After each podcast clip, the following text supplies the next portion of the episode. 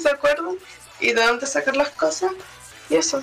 En realidad no es tan complicado, pero no lo ocupé yo. Yo vi cómo lo ocupaban y no me pareció complicado. eso. Bueno. No, de ahí vemos que podemos hacer el resto. Bueno. Hola, Pablito. Hola, hola gente guapa. ¿Cómo va todo, hombre celestial? Aquí estoy tomando mi cafecito censurado para la audiencia.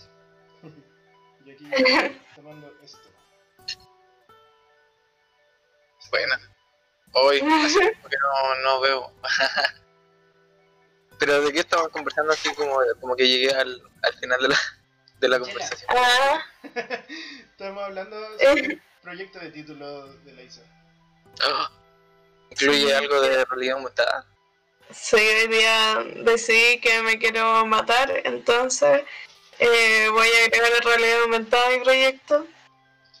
Oh, what y, y la realidad aumentada eh, tiene que ver con una animación que voy a hacer sobre la experiencia del ataque de pánico, como para mostrar la parte interna. Brígido, brígido. Me- Me suena muy bacán eso. Oye, estuve buscando esta semana en el trabajo gente, eh, hombres, con trastorno de pánico. Y eh, curiosamente, no pillé, no pillé a nadie. No pillé a nadie. Hoy la jodió. No, no, no, no. Ay, yo encontré solo para mí. Voy a abrirle la ventana a mi gato y vuelvo al tiro. No, gatito. Minute. Esto- Chota Minute. Oye, eh, ¿cómo es eso de buscar gente con trastorno de pánico? ¿No era que tú atiendes y te llegan los pacientes? No, es que la Isa me había preguntado Ah, si es que sabía, tenía datos para su proyecto también, ah, eh, como, Sí, como es que para visualizar un poquito más gente. eh, Sí, es que todas las personas que me van a dar su testimonio son mujeres. Entonces como que debería poner algún hombre. O sea, pero O sea, que, igual encontré uno. que yo creo que igual, igual lo podría lo podría mencionar como algo que es súper importante de, de poner como la relevancia, ¿cachai? Y decir, mira, esto es como un fenómeno que le ocurre a mucha gente, se sabe que también le ocurren a los hombres, pero la verdad es que hay una falta de disposición de ellos para compartir esta experiencia.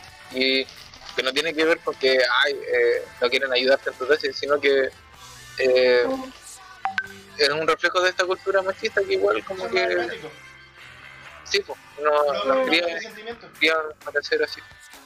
Yo creo Sí, que pues sí, de hecho cuando estaba buscando información sobre el ataque de pánico y esto de que lo tiene como lo ha experimentado un 30% de la población mundial una vez en su vida, eh, en la descripción siempre salía como es típico de las mujeres. Y yo así como, sí, es como como solo las mujeres, que- ¿por qué? sí, Es biológico. igual me he dado cuenta así como de eso que en el, en el lenguaje español al menos se da más evidente que en el inglés pero ¿El machismo? no no no no solo el machismo sino que específicamente cuando hablamos de trastornos eh, de mentales por así decirlo patología psicopatología. Eh, en general cuando uno propone un caso así como un caso hipotético se imagina una mujer sufriendo el problema. Y en general es así me he dado cuenta mucho que es como ya imaginemos que tengo una paciente y ahí ya se me salió el como imaginemos que tengo una paciente que viene a consultarme por Ca- casi nunca dicen como no tengo un paciente. O Sí. es cuático es cuático porque en realidad ahí se ve un poco como la salud mental masculina igual está como invisibilizada y no es como para, para hacerme la víctima o pobres hombres sino que en realidad ahí hay, hay mucho trabajo para hacer. Pero claro porque se puede abordar como por donde lo estás viendo tú o por la psicología también. Como es importante abrir esos espacios. Yo personalmente no he tenido la oportunidad de ver eh, hombres teniendo ataques de ningún tipo. Pero sí. ¿quieres ver uno?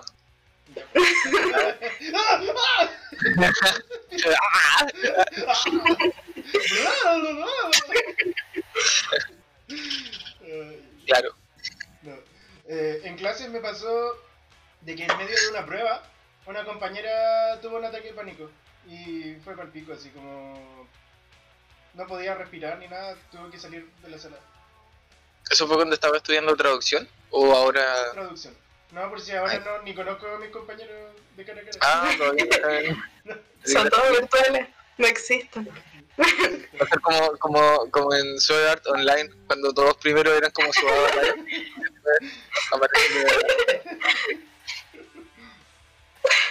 Ah, Todo esto de Sao, encuentro que la idea, la idea inicial del plot fue una idea tan buena en su momento, pero la desarrollaron, la desarrollaron ¡Me contaste demasiado! es que mi mamá, afuera está oscuro y yo tengo la ventana un poco abierta porque el gato entra y sale. Y la cuestión es que se movió la ventana, se, se abrió y se cerró. Y quedé para la cagada y después vi la cara de mi mamá en la oscuridad. Y Ah.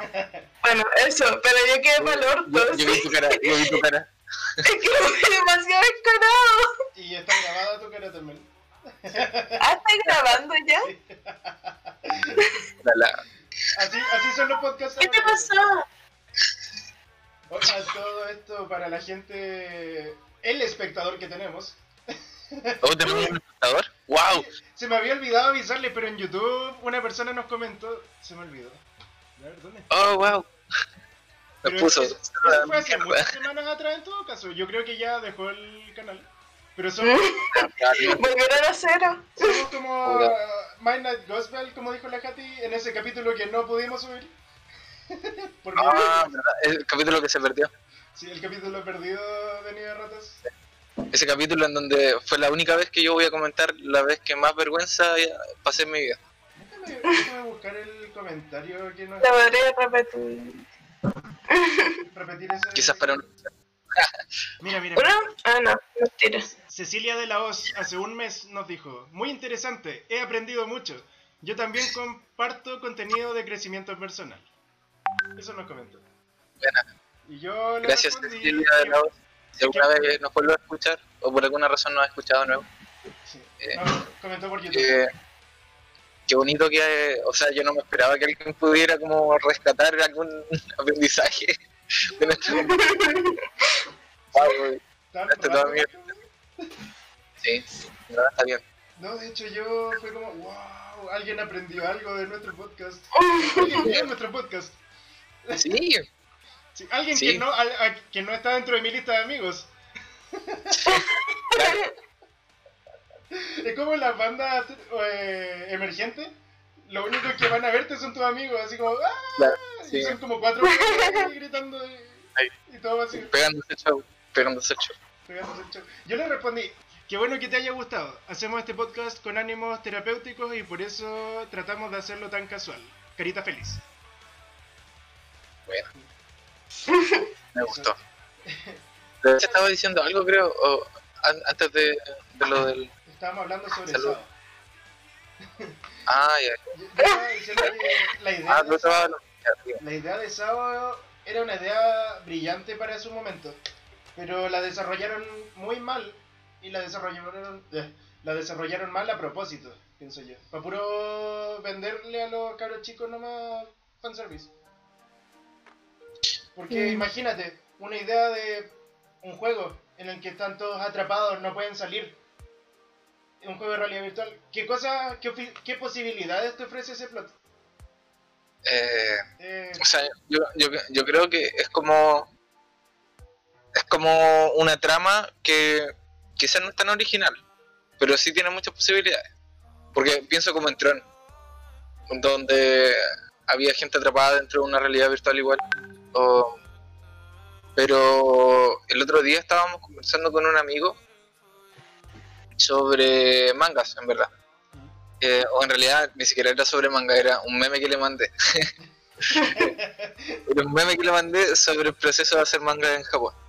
Pero era eso como de que, por ejemplo, ah, era un tipo así como quejándose y llorando porque el, el, el frame 230 y algo del el capítulo de anime de, que veía estaba como mal dibujado, así decía como, oh, maldito estudio, No. eh, ¿cómo, ¿cómo pueden hacer un dibujo tan malo en la cuestión? Y después muestran a, la gente que está en el estudio así como, no, no he visto no he visto mi casa en una semana y llevo aquí comiendo así como comida para microondas, así, para cagar, así como esclavos. Y nos reíamos un poco de eso, porque en realidad como que eh, la industria del manga o del entretenimiento y de la animación en Japón es súper esclavizante. Eso, o sea, yo creo que ustedes igual cachan, Sí. pero es como... Es como la industria del K-pop. Eh, sí, sí. Demasiado esclavizante. Y, y las editoriales japonesas eh, controlan mucho la dirección en la que se desarrollan las historias que permiten publicarse. Porque. Y lo controlan en base a- al sondeo de la audiencia en Japón, ¿cachai? Eh, entonces van preparando y van como investigando sobre las preferencias de la audiencia en Japón y, en base a eso van tomando decisiones de cómo evolucionan las historias. Y eso le quita control al creador al, de la idea, ¿cachai? De cómo dirigir su propio proyecto, ¿cachai? Entonces yo encuentro que uno es súper frustrante para la gente que finalmente logra tener como el estatus necesario para publicar, que ya para llegar a ese punto tienes que haberte así sacado la cresta por años y años, ¿cachai? Y, una vez que llegas a ese estatus y te confían como la, la, responsabilidad de hacer de llevar a cabo tu proyecto, aún así ni siquiera puedes tomar las decisiones finales porque va a haber una encuesta de opinión o de popularidad que va a dictar qué es lo que tú puedes hacer y qué no. Entonces es como que al final eso yo creo que es el gran problema de, de no sé, pues, de las series de Japón desde, no te sabría decir un año en específico, pero pongámosle que desde el 2010 en adelante, no sé, de la última Mm. década. Pero igual quejarse por un frame, igual es como buscar Sí, también como era- una ¿ves?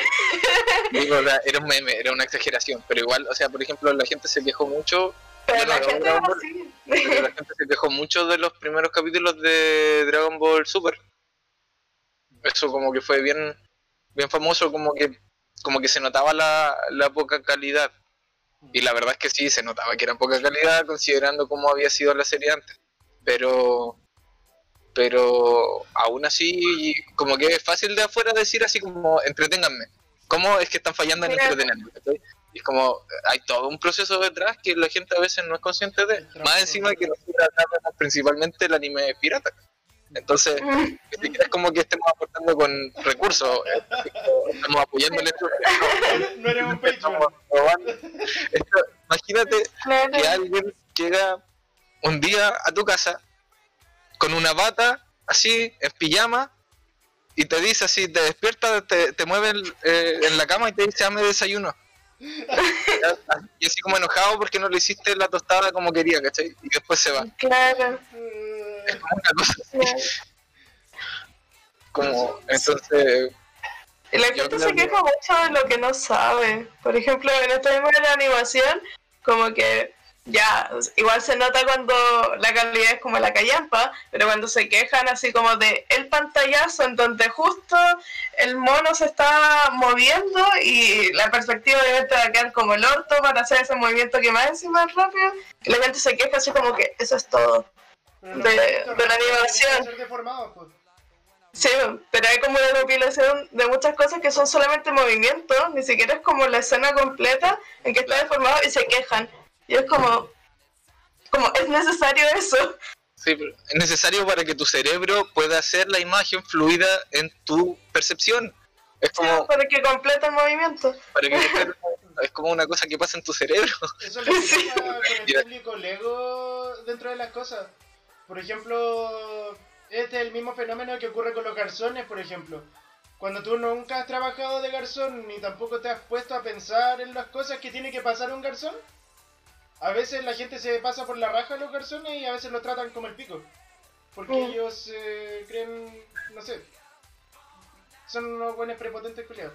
Pero después esos buenos trabajan de garzones y les dan propinas, pero hasta por debajo después.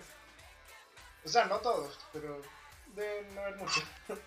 Conozco varios garzones que, como, oh sí, cuidan mucho a los garzones porque ellos trabajan de garzones. Siento no- que la gente. Siento que la gente piensa que los garzones, como que prácticamente van solamente a buscar la comida, como que se genera sola. Como en el momento que la pidieron, como que ya está y lo tienen que devolver y se enojan demasiado. Y no sé, pasan 15 minutos nada más esperando y ya, ya están hartos. Le echan la culpa al garzón de cosas que podrían no ser culpa del garzón y le empiezan a retar y toda la weá. A mí me pasó cuando estuve trabajando de garzón. Me empezaron a retar de que por qué demoraba tanto la comida y toda la weá y yo. Pregúntale al cocinero. Claro. Puta, eh, claro. Ahí a los, a, los, a los garzones les toca harto eso, poner la cara para que el cliente se queje. Y es como. O también los buenos del call center. Oh, Esos son los más odiados del universo, creo. yo encuentro que debe ser terrible ser un weón que atienda en call center. Como que de verdad su destino es que lo putean. Ay, sí, sí, yo creo que tienes dos opciones. O, o te, como que te, te escindes, te, te separas así y, y te pones como en piloto automático y como que te da lo mismo todo lo que te vaya- o, o, o tienes una personalidad que simplemente te da lo mismo nomás, ¿cachai? Te da lo mismo lo que el resto piense y te da lo mismo que te agarran o que te corten o que no te contesten, ¿cachai? Tercero, Pero- aguantáis cinco meses nomás y te vas.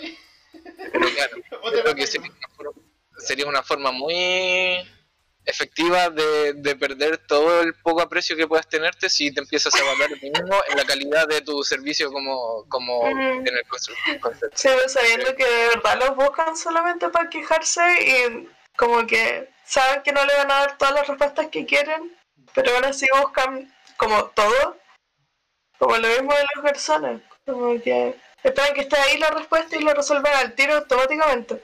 Mm, Ay, sí, no, quizás por esa misma razón los servidores públicos tienen una actitud tan de mierda en ocasiones. Porque Sí. tienen, además, tienen actitudes muy de mierda, pero debe ser porque su entorno de trabajo los ha moldeado y ha martillado su actitud así como son ahora. claro. Sí. Eh, yo, bueno, a ver, sobre eso, eh, aprovechando que estoy a punto de cumplir un año como ser, como funcionario público, Ya estoy chato. Actitud forjada, ¿no? no, de repente, de ¿Ya repente un poquito de, de sassiness, así como de un poquito de, de, de cinismo sarcástico con, con, con- con los usuarios. Pero, pero ya es cuando ya es mucho, así como... eh, es que el problema con los funcionarios públicos es que no tenéis por dónde dejar salir como la mierda, por así decirlo. Porque eh, te exigen eh, tener un buen trato. Que de hecho, o sea, te lo exigen, pero es que en realidad es algo que yo entiendo que debiera ser así, ¿cachai? No es, es una cosa que uno da por hecho, que para todo deberías tener, si vas a ofrecer un trabajo, un servicio, deberías ofrecerlo de una buena manera. Pero una cosa es que, te lo- que uno lo tenga como aceptado, uno lo tenga como, lo, lo haga parte de su ética laboral, y otra cosa es como que te lo exijan y te lo, como que te lo traten de medir, ¿cachai? Y, eh, y- y tienes la presión tanto como de arriba, como de, ni siquiera tanto de tu jefe directo, pero sí como de las instituciones que evalúan a tu unidad a tu- a- o a tu equipo. Y también de las mismas personas que a veces, eh, mira, yo te diría del, del COSAM donde trabajo, el 80% de los usuarios son agradables o, son pasables, no son, no son gente que te van a decir así como, hoy usted me atendió como el hoyo, o no sé, quiero que me atiendan ahora, eh, yo pedí la hora hace, tanto tiempo y quiero que me atiendan ahora, o por favor, eh, no, como que el- es- esos son los, los- casos menores. Pero sí de repente pasa que eh, la gente sí da por, bueno, estamos garantizando el derecho a la salud, pero la gente también como que la disposición de la gente también debería ser a entender que somos humanos, ¿cachai? Y de repente podemos cometer errores.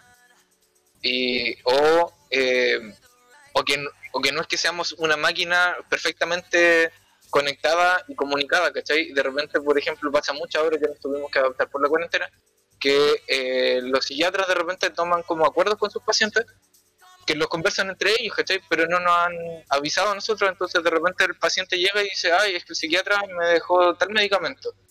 Y nosotros quedamos como, chuta, no se lo tenemos, disculpe, pero es que nadie nos dijo, ¿cachai? Porque el psiquiatra como que, bueno, esa es otra cosa, esa es parte de la cultura. Pero pero ese tipo de cosas ocurren harto y la gente a veces, la mayoría de la gente tiene como la, el criterio para entender que puede de repente haber un, desperfecto en la atención. Pero hay gente que no. Y la gente que no lo entiende se pone intransigente y uno tiene que tratar de ponerle como la mejor cara porque uno no puede como tratarlo mal. Y tampoco, y, y además te exigen como una respuesta a su... Entonces como claro, estás como... Ah, no sé. mi cuarto de libra ahora. Claro, y después de, después de mucho tiempo trabajando así en esas condiciones, eventualmente te quemas. Eventualmente ya como que explotas y mandas a la mierda a la gente, ¿cachai? Y, y si tú un especialista, da lo mismo, porque nadie te va a sacar de tu puesto porque los especialistas son escasos. Y si no eres un especialista, te Ahí es cuando te corrompe y pasa al lado oscuro. ya, vaya a preguntarle a este otro weón. Y este otro weón le dice, no, vaya a preguntarle a este otro. Y ahí sí, sí pasa caleta. es igual, pasa caleta. Pero es que la gente. A ver, sí. Yo estaba en los dos lados. Está, he sido el peloteado. Que igual yo sé que se siente así como puta oh, que lata. Eh, y he sido el que pelotea. y ahí también uno, yo al menos me quedo así como con el cargo de conciencia, pero es que en realidad yo cuando hago eso de mandar a la gente a preguntar a otro lado, normalmente lo mando porque sé que ahí le van a tener como la respuesta, ¿cachai? La respuesta que anda buscando, porque yo no, no sé, también de nuevo, con los fármacos. Eh, de repente nosotros no los tenemos porque no tenemos stock, ¿cachai? Y yo sé que en la otra farmacia puede que sí los tengan, ¿cachai? Entonces, eh, ahí es cuando digo como no, vaya a preguntar en la otra farmacia o vaya a, otro lado y no sé. Hay gente que en general no se hace problema, pero sobre todo cuando estamos tratando así, hay gente como usuarios descompensados, así trastornos de personalidad inestable y cosas así. Oh. Sí he visto que se pone feo. Oh, esto se va a poner feo. Y, es delicado. trae como un bastón así. No, no, me acuerdo que el año pasado pues, llevaba como dos meses eh, trabajando y una señora se descompensó y empezó como a, lanzar cosas y... sí, no, pues y ahí, y ahí hay como un protocolo que en realidad uno tiene que, la contención física es como el, último recurso, ¿cachai? Eh, y, la, y solamente lo pueden hacer los guardias. Y los guardias... Oh, no,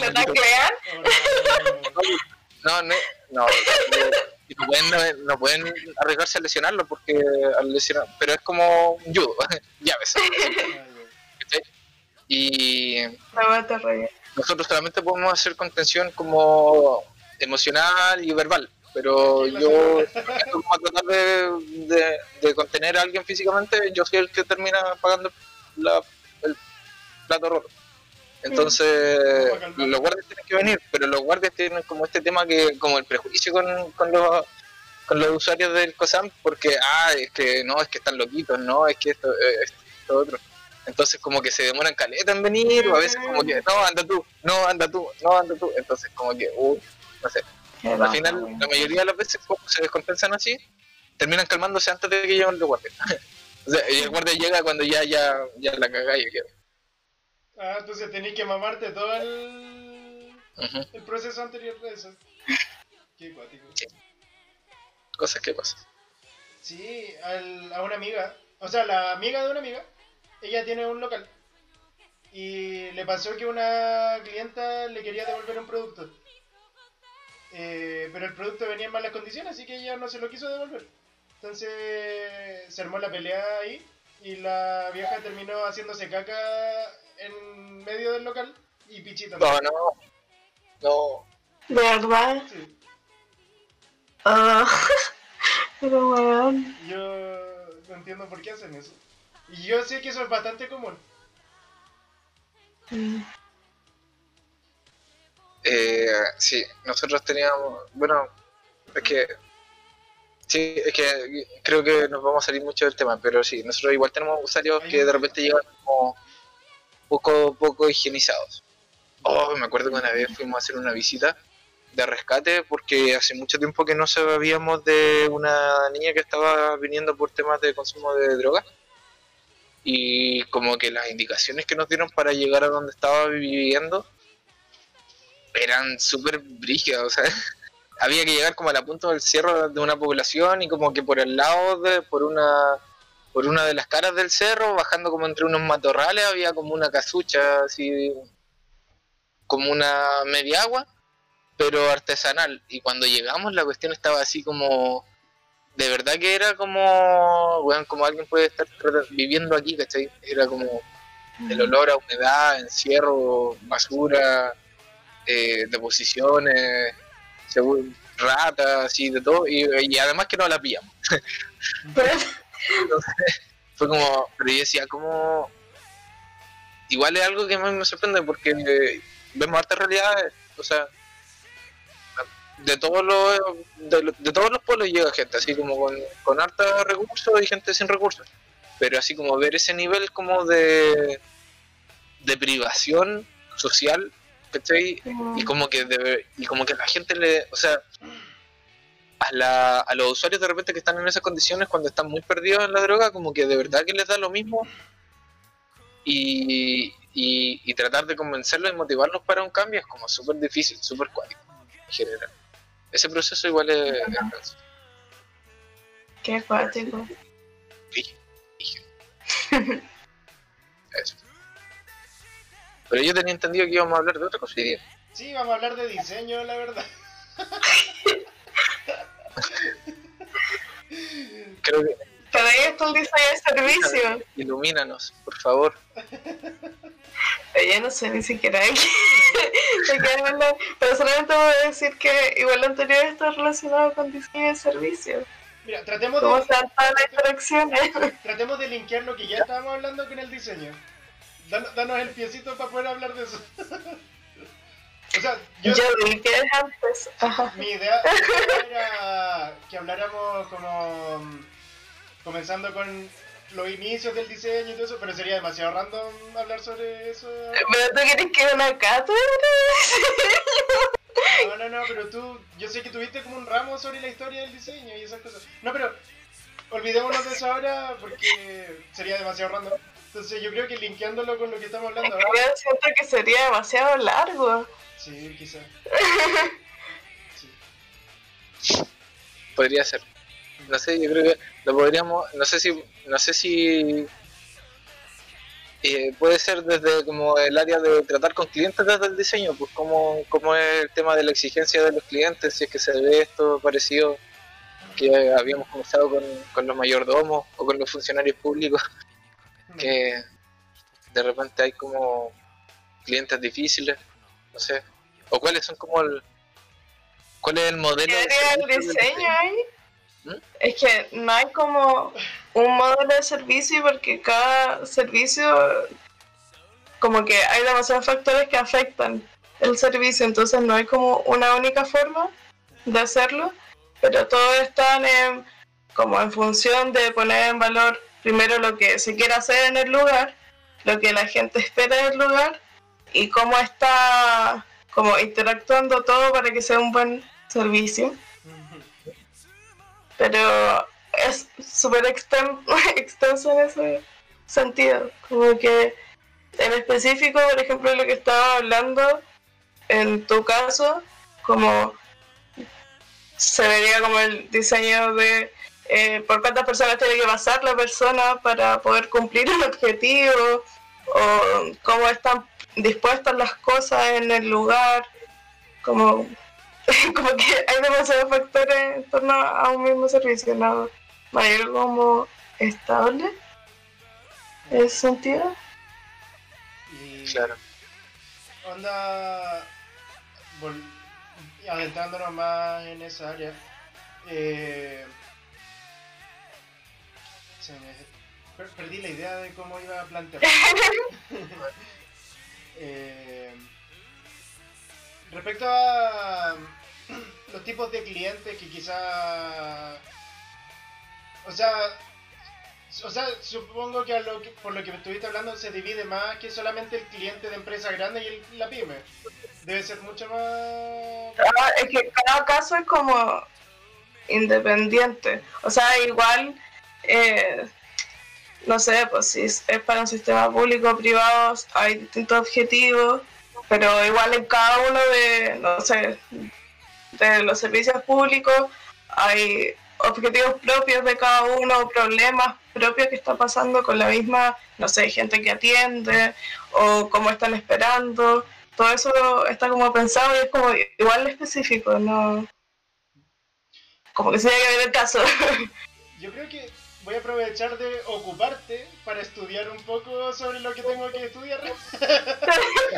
que dentro de lo que es eh, el ramo programación segura, nos estuvieron también pasando un poco sobre lo que son las metodologías tradicionales y metodologías ágiles. Entonces supongo que ustedes en diseño ven harto bastante eso, ¿no? ¿Metodologías de qué? que no entendí lo anterior. Cuando tomas un requerimiento de un cliente, tú puedes abordarlo con una metodología tradicional. O sea, tú le dices, ya, el requerimiento es este, este, este y este. Entonces nosotros nos vamos a demorar tanto tiempo, así que te lo vamos a entregar en esta fecha. El costo va a ser este. Firma acá. Listo. Eso es lo tradicional. Bueno, hay varias metodologías tradicionales, pero, o sea, no sé si varias, pero hay metodologías, más de una. Pero también están las metodologías ágiles, que suelen ser más eh, tiradas para lo que es el trabajo en conjunto con el usuario.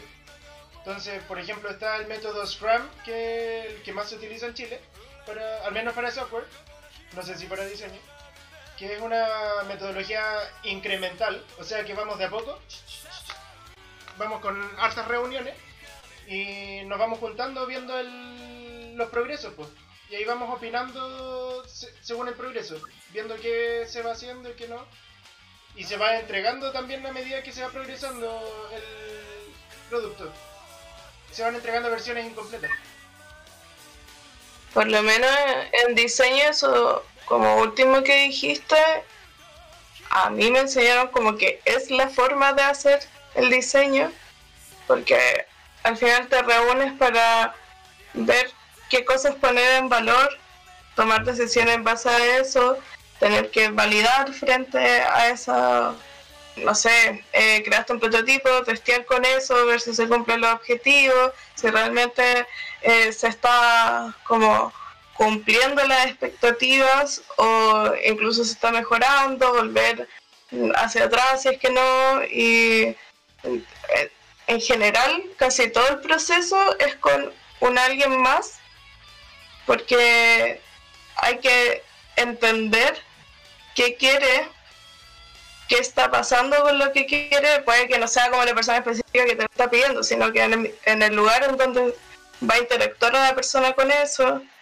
como que creo que hacerlo totalmente solo en diseño no es muy favorable porque al final te estoy como como paseando la opinión del resto que va a efectivamente usar o puede ser un potencial usuario de lo que estáis diseñando, Tal vez en cosas más como, no sé si decir como automáticas, pero que se necesitan solamente ciertos conocimientos, como, no sé, una animación, que yo encuentro que eso tal vez más fácil de, no sé, por determinar un principio que se va a hacer, un espacio intermedio para que, no sé, te chequeen el storyboard o algo así.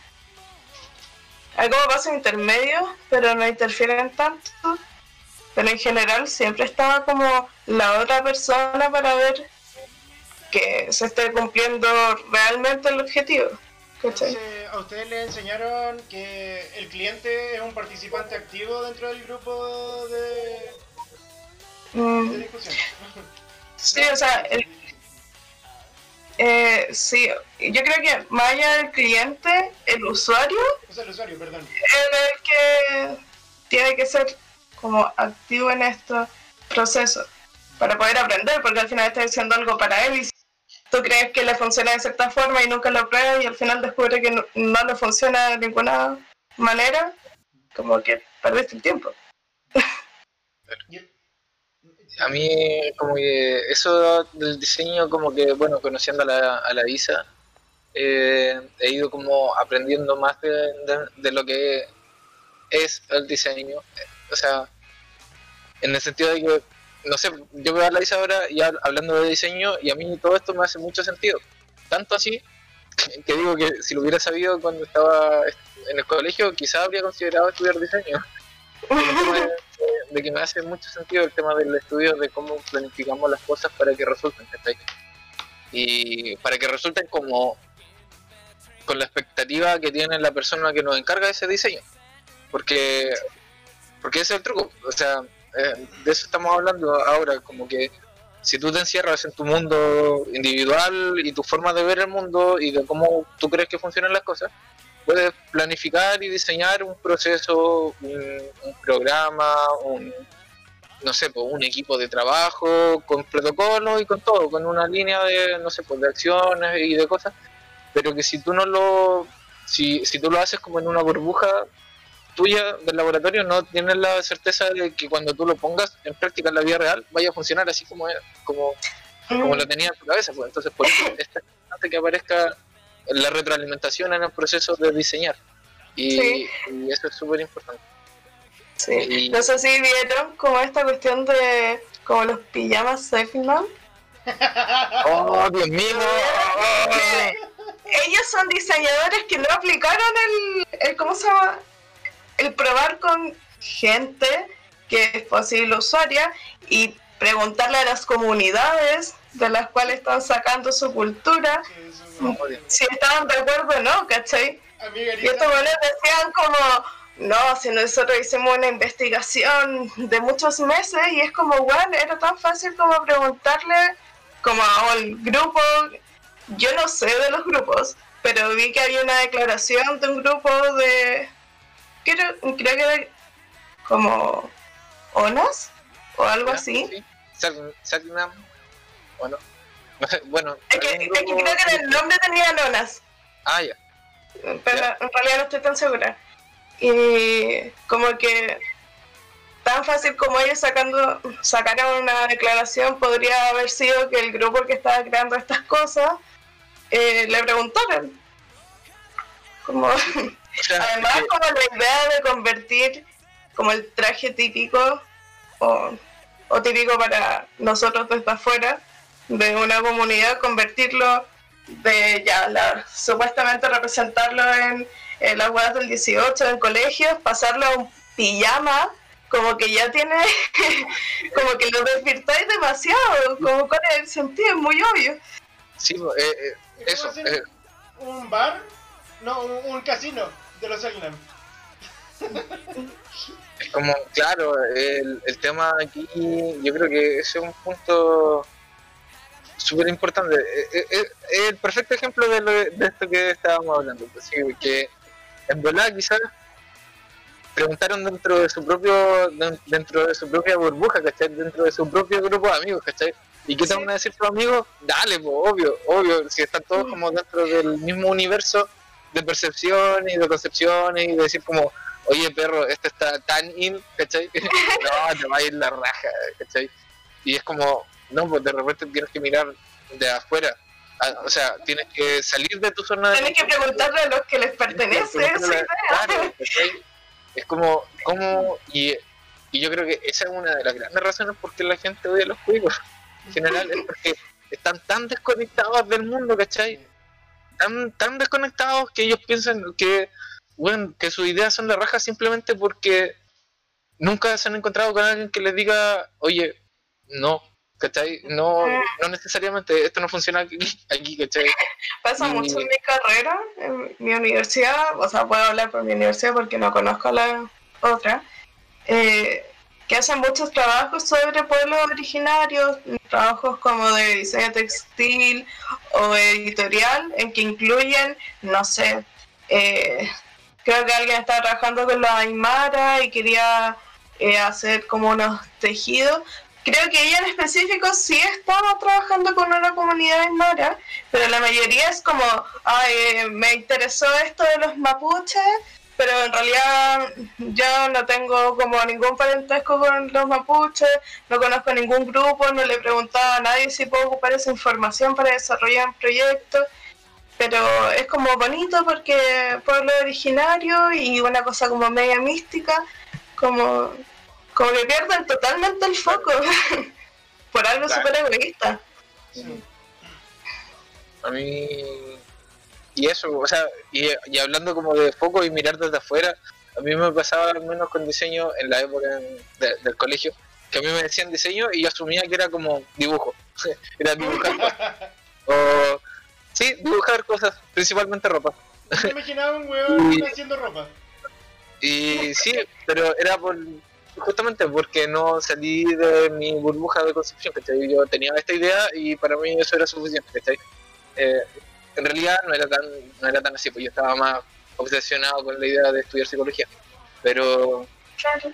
Es un pero- tema también de interés. ¿Mm? Claro, Es un tema también de interés. que, que como que se llevaba más mi atención y por eso mismo quizás no tuve la motivación para descubrir que era el diseño. Pero pero uno tiene como de repente la responsabilidad de que de entender lo que estás haciendo, ¿cachai? De entender de que si eres un diseñador o una diseñadora, eh, hay un proceso detrás del cual le da sentido a tu trabajo para que tenga un peso y una, y, un- y una cabida real en el mundo, ¿cachai? Una, una conexión con el mundo. Y eso no, no es solamente aplicable para el diseño, sino que para todas las profesiones. Como, Mm. ¿Para qué estamos estudiando? ¿Qué es lo que quiero hacer realmente? Quiero, no sé, pues quiero eh, sacar, saciar una duda intelectual mía, ¿cachai? O, o- o tengo ganas de, de aportar en algo en la sociedad. Hay muchas razones, verdad. Pero como que en el momento en que te empiezas a cerrar mucho como en tu burbujita, eh, que es cómodo y es tentador a veces, eh, vas a perder un poco de repente la llegada al resto de la gente. Mm. Y, y hay carreras donde eso es más importante que otras. Por ejemplo, hablando de design. Pero también de repente si pienso así como en alguien que, ya sí, por ejemplo, un psicólogo, para poner mi carrera de ejemplo, eh, que estudia para entender su propia mente, que va a tener como una limitación, creo yo, eh, hasta dónde va a poder desarrollar también sus habilidades. Y porque entender tu propia mente es un trabajo que puedes hacer sin ser psicólogo también.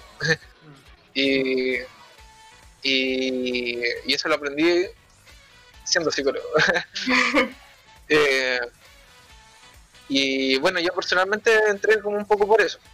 Eh, y dentro de ya, no, en realidad ya saliendo de la carrera, como que me di cuenta que en realidad si me quedaba solo con eso ya había cumplido con lo que me iba a ofrecer la carrera, pues entonces ya no podía avanzar más. Y otra, otra forma de avanzar era buscándole como el sentido hacia afuera, mirando hacia afuera, ¿cachai? Mirando qué es lo que, qué es lo que puedo aportar para otros. Y ahí la disposición cambia, porque, porque ahora puedo escuchar a la gente, ¿cachai? Y, y no sé, hay muchas cosas que me han cambiado como la perspectiva por, por esto que ve- venimos hablando, de, de salir de la zona de confort, de agarrar de otros lados y aprender otras cosas y aplicarlas a tu, a tu carrera, ¿cachai? Que un poco como lo de los Selnam ahora, pero bien hecho, no, no así como apropiación cultural. Así que eso. Hablando de, apropiación cultural, ando Bien apropiado. bien apropiado para eso. Pero, hablando de, de estos temas de, de salirse de la burbuja, de uno, de, de dejar de mirar a uno mismo y mirar al resto y comunicarse con el resto para poder en- tener un entendimiento mutuo, eso tiene mucho que ver con el tema de el liderazgo y el carisma. Porque por lo general la gente que tiende a ser más querida es aquella que piensa en grupo más que aquella que piensa de forma individual. Por ejemplo, Elon Musk. No- normalmente las personas tienden a odiar mucho a los multimillonarios, ¿cierto? Porque por las actitudes que tienen por lo general.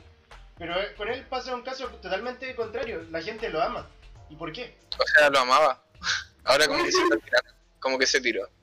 ¿Por qué quiso? Con- Es que se han mandado como muchos eh, dichos, muchos... Ha, ha hecho muchas como referencias muy... muy... ¿Cómo decirlo? Imperialistas, por así decirlo. No he visto Sí, últimamente lo que es. Sí, es como, es como si, si encontramos un recurso natural que, que es útil para Estados Unidos, vamos a mandarnos un golpe de Estado y cagaste, ¿cachai? ¿Y qué, y qué vaya a hacer? ¿cachai? Y es como, Ah, pero eso no lo dijo como broma. Es que hay un punto en donde como que ya no es broma, ¿cachai? no. Como que ha estado siguiendo un patrón bien así, eh, Ah, ya entonces lo han estado odiando por eso. como autoritario, ¿cachai? Sí. Pero sí, pues al principio era como súper, yo me acuerdo que cuando empezó, cuando empecé a escuchar de Elon Musk, era como comparado así como el, el Da Vinci de nuestra época, ¿cachai? Y, y era visto así como, ah, el buen genio, y en realidad como que, O sea, no es que él sea un genio tampoco, porque la mayoría... tiene un buen modelo de, de empresa. Sí, un buen modelo de empresa, sí. Eso es lo que pasa. Y muchas de sus cosas no, no vienen de su cabeza, sino que son cosas de la gente que trabaja en su empresa. Pero él es una persona bastante carismática, en el sentido de que todas esas cosas que él plantea, las plantea de, en forma de grupo. Vamos a ser capaces de hacer tal cosa. En vez de voy a hacer tal cosa. Nosotros, siempre está hablando de nosotros. Entonces, al menos dentro de... Como un énfasis. Sí. Está incluyendo al mundo dentro de sus planes. No es como yo voy a hacer esto y con la fuerza del valor y la amistad. No. no. Eh, bueno, a ver, quitando a Elon Musk de la ecuación, entonces, a ver ¿quién, no- qué otra persona podría ser. Ragnar, Lod- Ragnar Lothbrok de Vikings. Viking. Sí. Él él conquistó tanto a su gente, al menos en la serie, no sé cómo habrá ocurrido en la realidad, pero él fue tan popular porque él siempre hablaba en, en plural, hablaba como en comunidad. Y siempre era respetuoso con las opiniones, escuchaba mucho. No era un weón así como selfish, para nada. O sea, de por dentro quizás lo era. ¿Tú viste Vikings o no? eh, no. Ah, bueno. ¿No? Oh, No. Debí verlo, es muy bueno. Sí, es que hay, hay series como, por así decirlo, grandes series, como de hartas temporadas y bien reconocidas, que, que no he visto, varias. Breaking Bad, por ejemplo, no lo he visto, Vikings tampoco. Eh, me estoy tratando de poner al día, pero de a poco. De repente hay veces que cierta persona eh, me recomienda mangas que me tienen yo como en la heroína, así, y, eh, y me pierdo por varias semanas.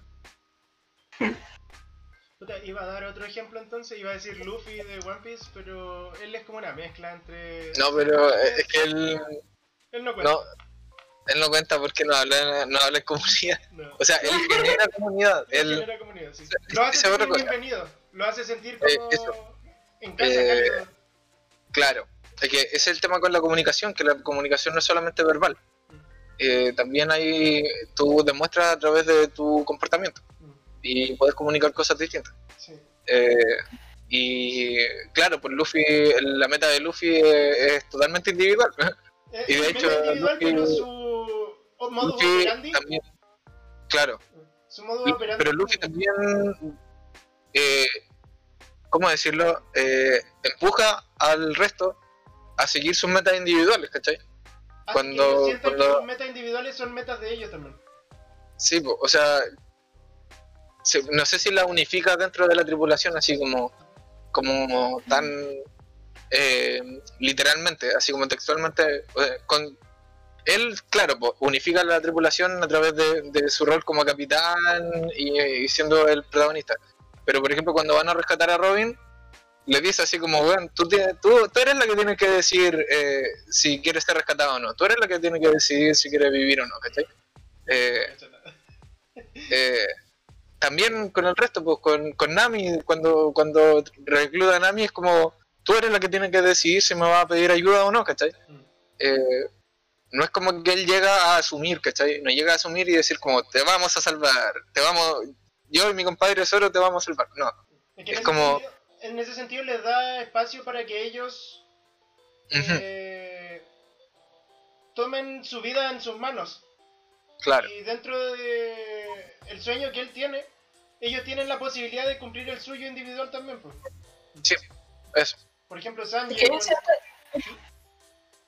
No, es que siento que en general, como los tal vez buenos líderes, son los que te hacen sentir parte de algo, pero también en libertad de hacer lo que te gusta. De poder disfrutar algo. Así como lo que estábamos diciendo de One Piece. Como que al final tenía un lugar para desarrollar. Y tú tenés la libertad de hacerlo o no, pero tienes el lugar. Claro.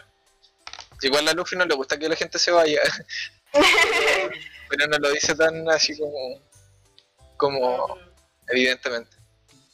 El- pero sí, yo creo que ese es un punto importante. Eh, me he dado cuenta en el trabajo, siendo, siendo parte de un equipo, que es súper importante tener un, un, líder que se pueda, que pueda generar ese espacio, ¿cachai? Como de que todos tienen algo que aportar y todos pueden de alguna manera tener la libertad de tomar sus decisiones dentro del equipo, ¿cachai? Eh, porque cuando no ocurre eso, eh, te empiezas a sentir poco relevante. Y, y después te cuestionas si en realidad estás en el lugar correcto o no. Sí. Y te terminas yendo, normalmente. Eso es un poco lo que pasa con los trabajadores de Google, creo. ¿Tú- tú- ¿Ustedes han cachado cómo son las oficinas de Google por dentro? Sí. No. Ellos tienen como... Pocas imágenes ahora. Yo me imagino. Oficina Es que- Es que son especiales. no es como una oficina común y corriente. Sí. Ellos cambiaron totalmente el tema del concepto de lo que normalmente sería una oficina. Porque ellos le dan a sus trabajadores un espacio en el que ellos puedan eh, desarrollarse de forma plena como ellos quisieran desarrollarse. Onda hay mesas, lugares para relajarse, así como sillas, bacanes. Todo es bastante bonito y colorido. Hay lugares de juego, hay. no sé, varias cosas. Es como. Es como. Ah. Es como ir a. la- a los juegos del McDonald's, no sé, a del Doggy, no sé, cuando erais chico. Como la, pi- la piscina de pelota. Sí, como una estética. tiene una estética parecida, pero como para grande. Es súper loco. O sea, Estoy bombardeando con imágenes de Google. Tienen hasta canchas de deporte y todas esas cosas. Aquí estoy viendo como un tobogán. frígido. Es como ese, ese es como el modelo del Silicon Valley, que es como, Mm, sí, como todo ese complejo de empresas que están ahí como metidas en, en la vanguardia de la tecnología y todo eso. sí. Como este espacio de esparcimiento para que los trabajadores quieran estar ahí y no pierdan la motivación para trabajar. Entonces, Exacto. los trabajadores Sí, ahí Te vamos a volver adicto a tu maldito trabajo. te vamos, Te vamos a volver adicto a tu maldito trabajo. Entonces, Eh, ahí los trabajadores producen bastante. A lo contrario de como una persona pensaría, así como de, pierden el tiempo. Ellos trabajan bastante bien en esa empresa. Porque ahí tienen sí. como... Se sienten felices. Entonces se sienten motivados. Para eso está diseñado eso, para que estén motivados. Mm, Claro, yo creo que yo creo que ahí, ahí ese es uno de, de los de los puntos como fundamentales donde el modelo público choca contra el privado, en el sentido de que el privado gestiona sus propios recursos para diseñar la forma en que va a, funcionar. Eh, mientras que el público tiene que tratar de... La prioridad del público, del, sistema público es, eh, con los recursos limitados que tienen, tratar de sacarle la, la mayor eficiencia posible. Mm. Entonces, eh, si esa es tu premisa, eh, o, tu punto de partida, como que va a ser súper difícil que puedas como hacer lugares personalizados según como las necesidades y las características de la gente que va a estar trabajando ahí, ¿cachai? Que sería como lo ideal, ¿cachai? Pero quizás, y aquí voy a, aquí voy a soltar mi rollo personal, sí sería posible si los recursos del Estado fueran reevaluados y redirigidos de una manera que se permitiera. Y para eso tenemos que eh, desmilitarizar y, darle recursos a la policía y, a, los organismos que en realidad no cumplen mayores eh, funciones así como fundamentales. reprimir al pueblo. Sí. O sea, yo, en, términos políticos, hablando, eh, pienso que esto es un cambio que toma tiempo, pero es bastante posible. Pero probablemente no lo quieren hacer porque no tiene beneficio inmediato y ellos quieren un beneficio para su gobierno para poder tener algo de lo que alardear. Entonces, por ejemplo, para poder lograr una, por ejemplo, desmilitarización parcial de la policía y también del ejército, primero necesita... Eh, porque el ejército no se puede desmilitarizar por completo, porque eso es muy peligroso. Pero sí se pueden disminuir la cantidad de recursos destinados a ello y optimizarlas. Lo mismo con la policía. Eh, pero sí se puede generar eh, una nueva identidad dentro del tema de la gente. Onda, realizando campañas fuertes enfocadas a la infancia, a los niños, para que cambien un poco su paradigma, la forma en que ven las cosas. Porque actualmente, al menos desde mi punto de vista, en Chile hay mucha gente poco ética. Y debido a esa a ese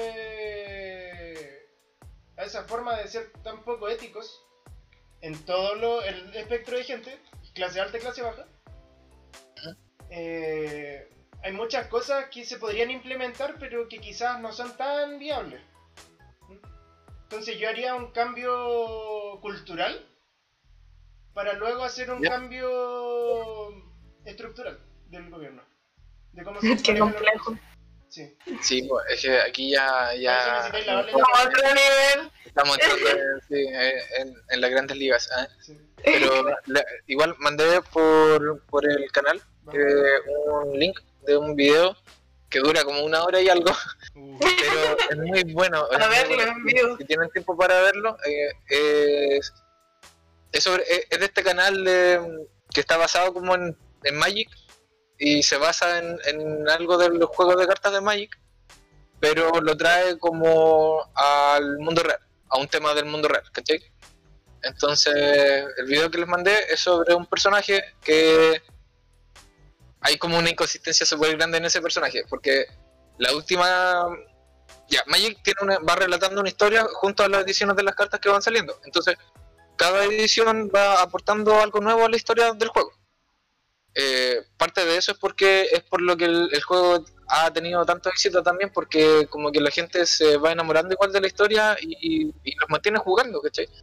Entonces, eh, hay un personaje eh, en una edición de hace un par de años atrás que representaba a, los anarquistas, en el fondo. Era en, en un planeta en particular donde existen 10 gremios y cada ciudadano como que pertenece a uno de estos gremios, eh, hay un gremio que es el GRUR, que es como el gremio anarquista, el gremio que piensa que hay que destruir la tecnología y volverla a las raíces y nadie debiera gobernar sobre otra persona porque no tenemos la autoridad para eso. Entonces, luego se agarra de ese personaje para hablar sobre el anarquismo en, en el mundo real, qué es el anarquismo ahí y cómo se relaciona con, con, la última, con las protestas en Estados Unidos sobre la abolición policial y todo eso. Entonces es súper, súper, súper interesante el video. Y parte de, la premisa de que el, uno de estos personajes se llama eh, Domri algo y, y, su carta se llama Domri algo, anarquista de bolas. Y bolas es el enemigo. Pero lo gracioso es que uno no puede ser anarquista de alguien, ¿cachai? Es como... Es como... Es como... Es una paradoja eso. Como... Eh, Domri, el, el Perkin anarquista, ¿cachai? Es como... No. Así no es como funciona el anarquismo. Entonces él sale como a corregir qué es el anarquismo real y ahí se agarra como para desarrollar la idea del video. Pero es súper interesante porque en el video una de las ideas que propone, o sea, no que propone, porque el loco en realidad investiga, investiga caleta y, y, cita sus fuentes, ¿cachai? Es un tipo súper meticuloso.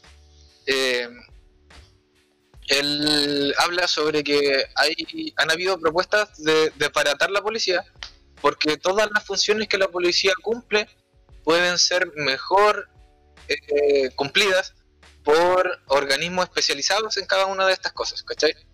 Eh, la persecución, por ejemplo, contra las drogas se podría hacer mucho mejor eh, si, se, si se destinara el dinero como lo hacen en Suiza, por ejemplo, que en el fondo, en vez de combatir contra las drogas, empezaron a, a crear un contexto de consumo seguro, ¿cachai? Y, y uno decía, oh, ¿cómo vas a fomentar el consumo? No, lo que pasa es que así tú reduces la, la incidencia en el crimen de los mismos consumidores, ¿cachai? Y mientras tú los tengas como en, en, un ambiente controlado y seguro, también puedes combatir y disminuir el abuso de las sustancias, ¿cachai? Desde una mirada cooperativa, en vez de persecutoria, ¿cachai? Y, y, y, y, bajan los índices de consumo, ¿cachai? Y eso es importante, ¿cachai? Eh, y otra función que tiene la policía, la única función que nadie podría hacer mejor que la policía es la de reprimir. Y que es la ah. única función que, que no debiera ser eh, eh, efectuada, ¿cachai? pero pero eso, les invito a ver el video porque la verdad es muy bueno. Cuando tengan tiempo, sí. Lo voy a dejar en la descripción del canal de YouTube y del canal de mm, Anchor. Está en inglés. Está, está, en inglés. Se le pueden poner subtítulos, pero está en inglés. Bueno, Anchor. o sea, Anchor es una plataforma que, en la que estamos. Que sube nuestro podcast a muchas otras plataformas. Pero no me acuerdo de todas ellas. Pero sí, dentro de ellas está Spotify. Así que igual. Oh, pero la gente no puede leer descripciones de Spotify. Así que GG. Veanlo en YouTube. Tengo que verlo en YouTube. Más fácil. Y ya que están en YouTube, háganle clic y van a ir a ese otro video. O pueden venir al Discord y mirar el historial de chat. No, creo que no pueden entrar al Discord. Sí, pues si yo he dejado canales de invitación como permanente. Ah, bueno, bueno. Sí. Yo no puedo ver lo que escribieron antes. ¿No? No. Oh. Ah, Está bloqueado para ti.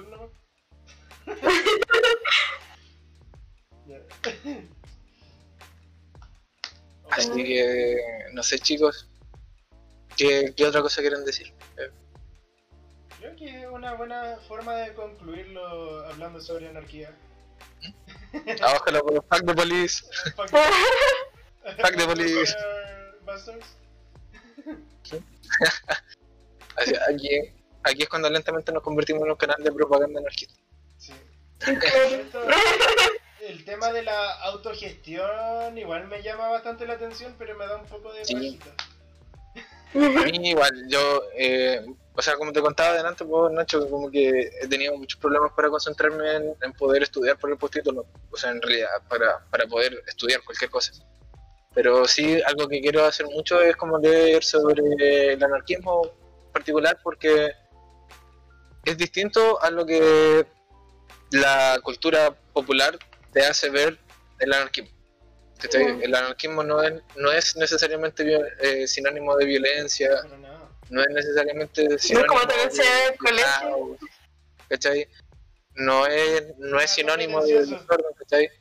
Eh, todo esto son como herramientas utilizadas a veces para un fin, ¿cachai? Pero el fin, el ideal del anarquismo, bueno, Es hay diferentes anarquismos, así que, pero en verdad como que lo original era simplemente hacer una sociedad que fuera como humana, ¿cachai? En el sentido de, de que no, no engañarnos a nosotros mismos con que alguien tiene más autoridad que otra persona solo- simplemente porque fue designado por alguna influencia o algún acuerdo social, ¿cachai? Porque en realidad, desde Por la base, iglesia. la base de todo es que tú no puedes ser el juez de na- nadie más, ¿cachai? Excepto de ti. nivel. Claro, entonces, por mucho que un grupo de personas se ponga de acuerdo en, en juzgar a alguien, no deja de ser un juicio individual sobre alguien más. Entonces, no sé, bueno, hay, hay harto que conversar. Podríamos dejar eh, eh, ese tema como para más Podríamos-. De hecho, hace varios años yo me descargué un libro de anarquismo que era un libro estilo hágalo usted mismo. De muchas cosas. Te enseñaba, pero miles de cosas para vivir por ti mismo haciendo cosas. Y Haga su propia pipa, cultive su propia, su propia. No, te enseñaban cómo a construirte tu, a construirte un refugio, una po. casa, a, no sé, miles de cosas. De hecho, le, le Claro. eché una ojeada nomás y esas cosas. Y ahora se me perdió entre todas las cosas, los archivos que tenía. Uy, la hizo, se cayó. Se cayó. Oh. Bueno. Fue un por- libro bastante interesante dentro de lo que pude ver, pero nunca más seguí leyéndolo y ahí quedó. Mucha, me lo podrían mandar igual. Si es que lo encuentro, porque no- ni siquiera me acuerdo el título del libro. Se me murió. Estaba escrito en lenguaje Sí, inclusivo No sé y qué- esa- qué pasó. Sí. Puede ser que. No sé. Puede, Está escrito en lenguaje inclusivo y ese, en esos tiempos el lenguaje inclusivo ni siquiera era algo que se de lo que se hablara. sí. sí. Todavía no se podían quejar de él. No, no se podían quejar del lenguaje inclusivo porque era algo que ocupaban los Pokémon nomás. Los Pokémon, Dios mío, los Pokémon. Vanguardistas de la época. Sí. Y eso. Así que bueno, creo que entonces lo iríamos dejando hasta aquí por hoy. Sí. Ha sido una entretenida velada. A pesar de Sí. que hablamos súper poco de diseño. Pero la verdad es que. No, traído con otro tema. sí, La trajimos engañada para el podcast. A mí de repente me dijiste que tenía que hablar de, de toda la historia de diseño, Sí. después diseño de servicio, y tú me trajiste Pero- por diseño gráfico. ¿Cómo? Que el Nacho me había traído por diseño gráfico. Oh, traje engañada. Pero me dijo, Ah, no, ahora explícame el diseño de servicio. claro, eh, es que claro, eh, es que el diseño es como, claro, es, es como. Es como mucho, ¿cachai? Eh, pero yo creo Es que. es demasiado amplio. Debería, debería, debería, deberías volver a venir, Isa. No, para, la para no es, no es aburrirlos a todos con un detalle de cada tecnicismo y todas esas cosas, sino que vamos nomás. Pero así, Acompañar, acompañar el tecito. Claro. Quizás podría ser así como conversar sobre de qué se trata el diseño en general y quizá y de ahí ir como enfocándolo un poquito más hacia el diseño gráfico en particular y, y no sé, pues sus ramificaciones, su, su, su campo Sí, de... entonces el Nacho me había traído acá porque él me mandó una publicación en donde decían, eh, no sé, pues, eh, para crear tu logo, eh, el círculo significa tal cosa, el cuadrado tal cosa, líneas tal cosa y los colores tanto y, y yo le había como dicho al Nacho que no hay como algo establecido porque las culturas son todas diferentes. Y eso, ahí me pero hay que te hablar de eso y nunca hablamos de eso. Hoy, pero si... oh, Lo ya, siento, pero, podríamos dejarlo para, para el próximo fin de semana. Eso, como... como hay cómo poner en palabras. Eh, el- no sé si la, las significaciones culturales del diseño, las pertenencias culturales Íconos. del diseño, no sé. Iconos. Yo creo que podríamos hablar de lo que la gente piensa sobre los símbolos, diciendo que significan tal cosa y, y no sé, ver cómo los significados para la gente. Me tinca caleta eso, me tinca caleta eso. Ay, me gustó caleta. Ya, mira, salimos con dos temas pa- en este- de este. Anarquismo y el significado de las formas. Y. Vamos a poner. El remix. Yo gatito. A ver, acá tío. Illuminati. Niño Illuminati. ¿Qué pasa? Te dijo. Oh, Así que eso, pues, chicos. Bueno, eh, yo igual los voy dejando también porque en algún momento tengo que poner, empezar a estudiar. Yo, yo también salgo, termino de grabar este podcast y me pongo a estudiar con unos compañeros del instituto. Eh, tenemos que hacer unos ejercicios de base de datos. Uf, súper entretenido. Así que, bueno, hice igual que bacán verte, te extrañaba. Así que, eh, ojalá que para el, para el otro fin de semana puedas estar también Bueno, de que tengo el tiempo. en tu presencia. Así que, bueno, y a ti, Nacho, aparece en mis sueños todos los días, así que. Dale, bebé. Así que ya chicos, nos vemos y saludo a la gente que nos vaya a escuchar. eh, Sí, si es eh, que nos van a escuchar, yo diría que este capítulo está bueno. Está bueno, bueno. sí. Celia de la eh, Cruz, si es que nos estás escuchando, Si es que aún no escuchas, ah, eh, eh, gracias. El coqueto. Y- sí. Ya saben nuestras posiciones, quizás en, en una de esas es conservadora, así que tal vez ah, aquí la nos va a espantamos. odiar. Sí. Pero nuestro único seguidor. no, pero en, en general saludo a toda la audiencia imaginaria que todavía tenemos. Eh, ojalá se empiecen a ser un poquito más reales. Somos como y- gospel. Sí. Y si no, está bien también. Sí, está Así bien. que, hasta luego, chicos. Nos vemos. Nuestra esposa de Yoyo, sí. El Johannes.